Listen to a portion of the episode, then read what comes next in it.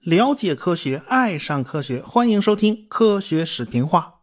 上文书讲到了美国和苏联两个国家协调一致啊，要实现太空里头宇航员握手啊。对于这种事儿来讲呢，主要工作其实是在地面上完成的啊，太空里完成的呢，那是最后一步。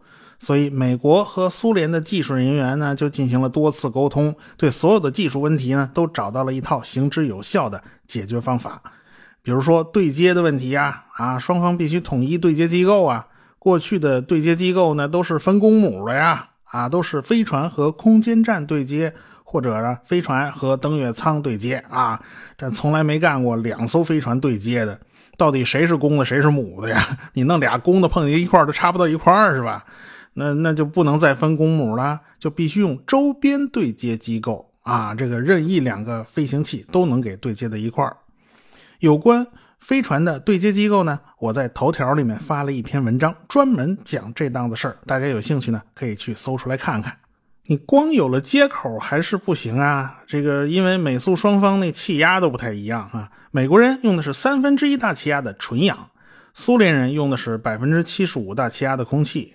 说实话，苏联本来都是用一个标准大气压，为了迁就美国人，不得已就调低一点啊，咱降到百分之七十五，大概相当于三千米高的山上这个气压，呃，人呢还是能受得了的。说实话，现在客机飞行在万米高空呢，机舱内的气压呢也不是地面上的这一个标准大气压，也是按照大概两三千米的高度设定的。气压低一点呢，机体结构就可以轻一点啊，它就可以省点油嘛。这叫蚊子腿也是肉啊，对吧？最后呢，是在阿波罗飞船上顶了一个过渡舱段来解决这个问题，因此呢，也就多了一个对接步骤啊。诸如此类的杂七杂八的问题呢，都有一大堆。到一九七四年的时候呢，苏联发射了两艘无人飞船进行试验，而且呢，还发射了联盟十六号，完成了一系列的热身演练。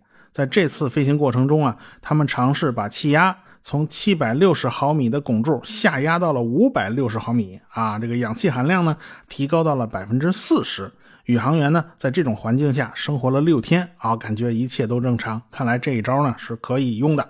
苏联的列昂诺夫呢经常往美国跑啊，那美国的斯塔福德呢也经常往苏联跑啊。他带着小伙伴们就到了莫斯科进行适应性训练。到了一九七五年啊，苏联人真的是非常认真，准备的非常充分，安排了两艘飞船作为后备力量，这也算是下足了本了。那几年呢，苏联人手气也不太顺啊，这个礼炮二号空间站发上去就出问题了，没多久就坠毁在大气层里面。啊，后来呢，补一个吧，补一个礼炮三号啊，礼炮三号倒是比较成功，但是这是一个军用的空间站，显得就比较神秘。据说这个空间站还安装了机炮啊！这个空间站，呃，主要的呢是安装了分辨率非常高的望远镜。这个宇航员要是瞅见什么新鲜玩意儿呢，就把那个照片冲洗出来，然后用无线电扫描发回地面，这样不是速度快吗？如果碰上那不重要的呢，就是定期啊把胶卷装进那个胶囊，然后呢扔向地面啊，地面呢有人员专门负责回收这个胶囊。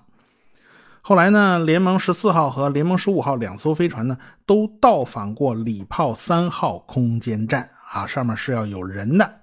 礼炮四号呢，就是一个正经八百的民用空间站，对接过联盟十七号和十八号。本来呢，安排了联盟十八 A 飞船，趁着阿波罗联盟任务还没展开嘛，在瞅冷子再运两个人上去啊，上礼炮四号。但是没想到火箭出了故障。这个联盟十八 A 呀，没有入轨啊，他玩了一趟亚轨道飞行，哎，苏联人有些紧张啊，哎呀，这次这个政治任务咱就不能再出这种幺蛾子了，自己家的任务出点问题还还好说啊，因此呢，对阿波罗联盟这种政治任务呢，他们就准备的特别的充分。一九七五年莫斯科时间七月十五号，联盟十九号从拜科诺尔发射升空了。旁边备份的飞船和火箭呢，也是整装待发呀。万一不行，咱第二艘就得马上发射呀。好在呢，没出什么事儿。过了七小时以后呢，阿波罗飞船用土星一 B 火箭发射升空。这艘飞船呢是没有编号的，不过一般来讲，大家习惯管它叫阿波罗十八号。阿波罗飞船还是老办法啊，这个转过身去，从火箭的末级把那个过渡舱给顶在鼻子尖上，然后给蹬出来。阿波罗飞船干这种事儿呢，那是手拿把掐的，因为这种事儿他干了太多次了啊。当年对接登月舱嘛，不就是这么干的吗？至此，阿波罗飞船已经做好了一切准备了，就等着联盟十九号了。那么，联盟十九号飞船现在在什么地方呢？呃，这个太空对接它没有开车那么方便，需要安排非常复杂的轨道。就在联盟十九号绕着地球飞行到了第三十六圈的时候。这阿波罗飞船呢，也慢慢的靠过来了，也就是说，互相之间能看见了啊。这个相距着二十二公里远，双方呢已经建立无线电联系了，而且啊，要开始正式的交会对接流程了。里昂诺夫同志呢就说英语，这个斯塔福德呢就说俄语。里昂诺夫听着这叫一个别扭啊，你说的这是俄语吗？你怎么听着味儿都不对呀？这斯塔福德就不服气啊，这怎么不是俄语啊？这是标准的俄克拉荷马家乡话啊，简称俄语长话。这个有什么不对吗？那好嘛，这两国宇航员呢，说出三国语言来了，是英语、俄语、斯塔福德的俄克拉荷马斯基语。哎，真是这是一锅粥，这是。其实双方宇航员的对话呢，无外乎就是从问候啊，你好，我好，大家好啊，然后呢就开始聊天气。你在太空，你聊哪门子天气啊？这阴晴雨雪都跟你没什么关系。啊，纯粹就是礼貌客套罢了。接下来呢，就是工作上的事儿了。NASA 的专家预计啊，对接呢是在英国的一个小镇叫伯格诺里吉斯上空啊。这个英国人底下还在敲锣打鼓的庆祝。实际上呢，两艘飞船的操作都相当娴熟嘛，所以对接就提前了几分钟。实际上对接呢是在法国的梅斯上空进行的。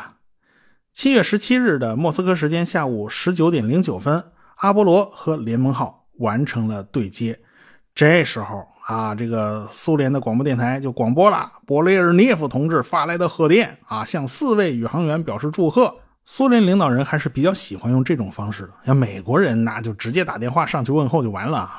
虽然已经对接好了，这两边宇航员还没见上面呢，中间还没通呢，所以双方得开始做准备了。阿波罗飞船就开始提高氮气的含量啊，而且开始提高气压了。这时候联盟号开始降低气压，提高氧气含量，这都是为了打开舱门做准备的嘛。一切准备就绪以后，就打开了过渡段的舱门啊，这儿成了一会客室了。两边的宇航员都进入到了过渡舱里边。里昂诺夫和斯塔福德在太空里面实现了美苏两国宇航员的第一次握手啊。这就是历史上非常有意义的轨道上的握手。两边的宇航员呢，一一共相处了十个多钟头。啊，美国到苏联人的舱里面看看啊，这个苏联人到美国人舱里面看看。毕竟这是两国宇航员第一次共同执行太空任务，尽管作秀的意味更浓一点啊。这美国总统呢，当时已经换成了福特了啊，这尼克松已经下去了。这福特呢就打来电话，还跟里昂诺夫同志聊了几句，当然说的也都是拜年的话嘛，这这都是祝贺性质的话啊。但是毫无疑问呢，是美苏两国在太空合作的开端。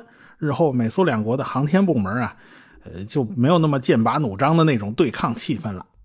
热闹过了以后呢，这宇航员呢就也累了，就各回各舱啊啊，这个关上门，舒舒服服睡了一觉。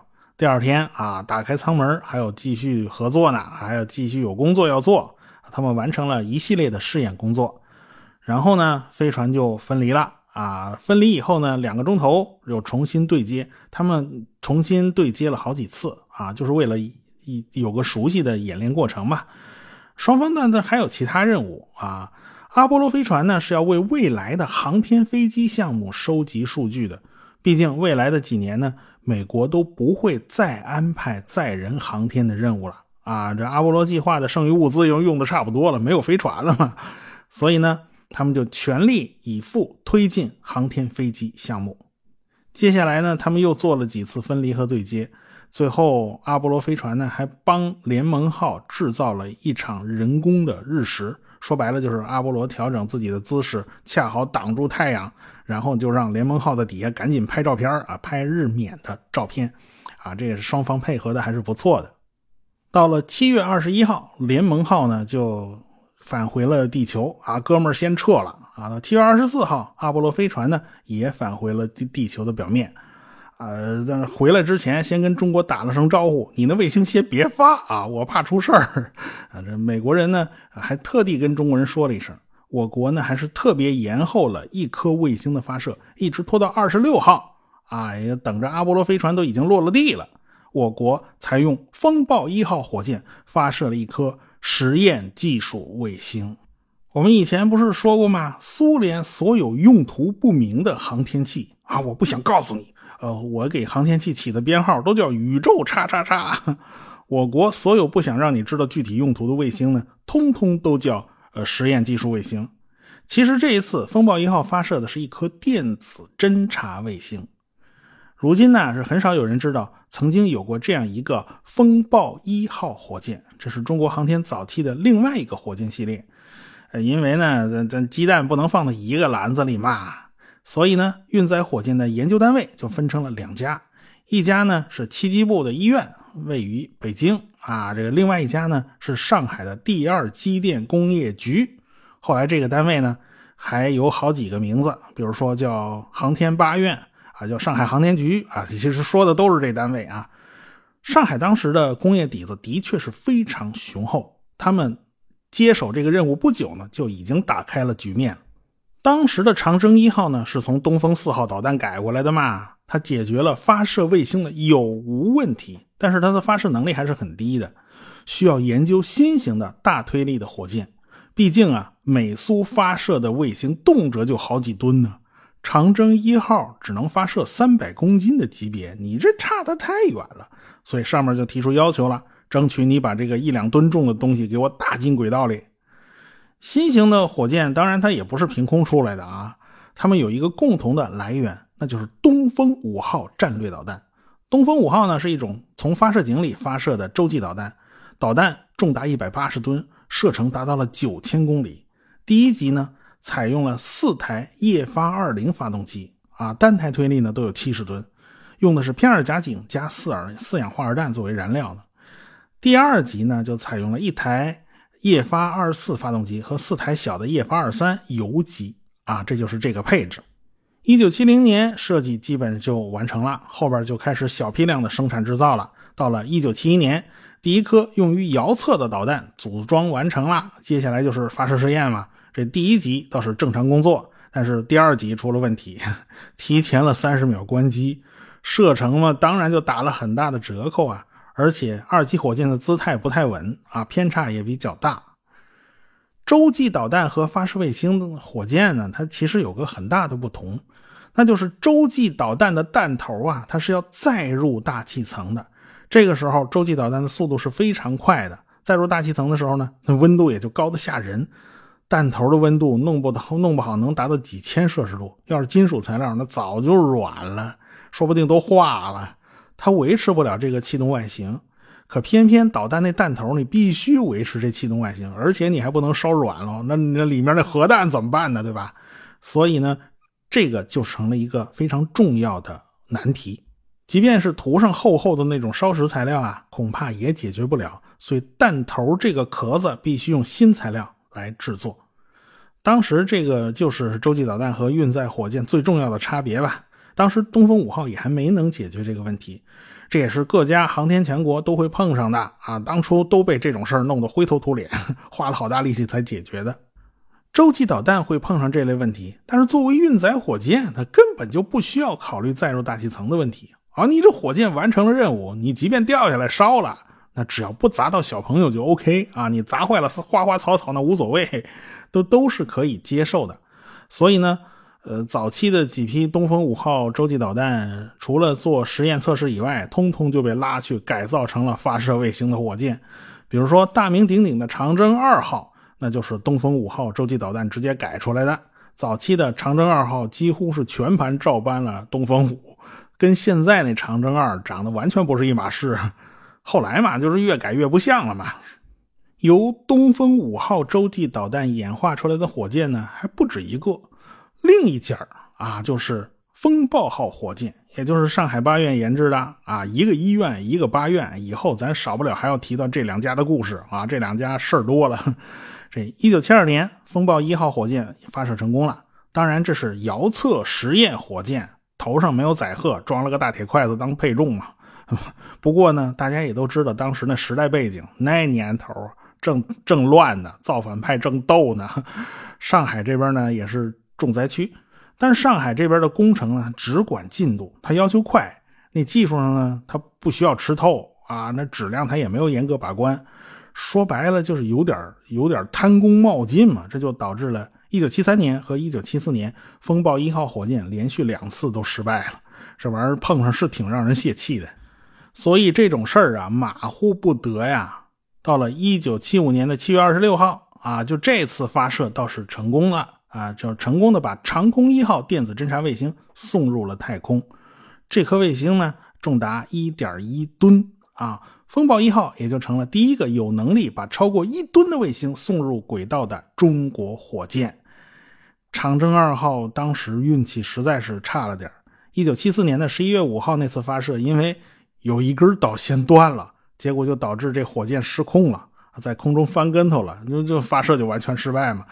结结果就被风暴一号给抢了先嘛。但是啊，长征二号这个火箭的底子啊，真的是很不错呀。它毕竟是一般不出手，出手不一般。到一九七五年的十一月二十六号，用改进过的长征二号甲运载火箭，成功的发射了我国第一颗返回式卫星尖兵一号。这颗卫星重达一点八吨呢。我国也成了继美苏之后第三个掌握卫星返回技术的国家。这个尖兵一号啊，其实就是一颗军用侦察卫星，它带着照相机到太空里面去拍照片啊。胶片的分辨率呢，能够达到十米，小于十米的东西呢，就分辨不出来了啊。侦察卫星的轨道高度一般都是很低的，因为离得近才能拍得清楚嘛。但是这么低的轨道呢，受到大气影响就非常严重，所以尖兵一号的寿命也就三天啊，三天以后就不行，不就不灵了。所以拍完照以后呢，他就马上得扔出一个呃回收舱，带着胶片返回大气层，落在了指定的地点，啊，这就是所谓的返回式卫星啊。你一说返回式卫星，你就明白它是干什么用的。我们去翻一翻长征二号早期的这些发射记录，发现早期上基本就是专门发射尖兵系列侦察卫星的，这种活他一直干到一九八三年呢。这些卫星有的是军用的。啊，有的是民用的，人家农业部也要看看今年的收成好不好，是不是？他也得给庄稼地拍个照，是不是？啊，这个农业也是需要卫星的嘛。风暴一号呢，呃，则经常用来发射长空一号电子侦察卫星，啊，所以两边呢各有侧重啊。东风五号洲际导弹当时也在紧锣密鼓的进行测试，这个风暴一号呢还帮忙客串了一把导弹，就是干回老本行了嘛，他就完成了。低弹道测试就是从酒泉基地飞向新疆的沙漠啊，主要解决的就是弹头耐高温和烧蚀问题。因为风暴一号和长征五号真的都是都是一家人，有时候分的不像现在这么清楚，这是导弹呐，这是运载火箭呐，其实差不多。不过八院的进取心呢还是很强的，他们瞄准的下一个目标就叫一箭三星啊，这就玩杂技了，这这就是用一枚火箭发射三颗卫星。一九六零年呢，是美国人首次用一枚火箭发射了两颗卫星。到了一九六一年呢，他们就实现了一箭三星。接着呢，呃，苏联人多次用一枚火箭发射八颗卫星。嗯，这反正苏联人经常干这种批发的事儿。后来嘛，欧空局也逐渐掌握了这种技术了啊。我们要是能搞成的话呢，就是世界上第四个掌握这个技术的国家。一枚火箭发射多颗卫星啊，真的不是一个简单的事儿啊。首先，你要周密的安排，你得保证发出去以后，这卫星之间它不发生磕碰，这整个火箭的振动模式你也要摸得非常清楚。还有就是分离的方向必须有特殊的考虑啊，这个反推火箭的位置呢也必须有特殊的设定，因为这个卫星的分离呢都是要靠火箭去推一把啊，你这小火箭往那儿噗一喷，把后边那颗卫星给喷花了，你这还干不干？所以这不行。啊，这个难度呢还是有的，有好多东西必须非常精巧的去安排啊。一九七九年的七月二十八号的早晨，风暴一号火箭就顶着三颗实践二号卫星就发射升空了。但是这一次呢，出师不利。第一级、第二级工作呢还算顺利，但是在空档滑行过程中啊，这油机的推力下降，最后这油机干脆关机了。没有了这个油机呢，火箭就没有办法调整自己的姿态，最后呢就失去稳定，在空中开始翻跟头。火箭的自毁装置呢也就启动了，就炸掉了这颗火箭。当然，卫星也就不能幸免了，跟着一块被炸掉了。说实话，风暴一号火箭的事故率的确是偏高了一点从头到尾它一共打了十一次，失败了四次。啊，这所以还得去慢慢修炼内功，你得把产品质量给它提上去啊。好在呢，这次已经知道问题出在哪儿了，解决起来呢，并不是特别的难。差不多就在同时期吧，东风五号的各种问题啊，也基本上也都解决的七七八八了，现在是可以做试验了。但是高达九千公里的射程，在国内根本就没有办法做一比一的测试。我国版图最远的那个尺寸也不过才五千多公里，因此呢，必须向南太平洋发射导弹来进行全程测试，这可就不是小事了。因为导弹就打出了国门了，也不能依赖国土上的测控机构了。这次导弹试验考验的可不仅仅是导弹与航天方面的技术，也对海军的军舰、测量船乃至于直升机都提出了非常高的要求。我们必须把手里的这点家伙一一的全都给它制备齐了，咱才能出这个远门啊！有关这次实验的事呢，我们下次再说。科学声音。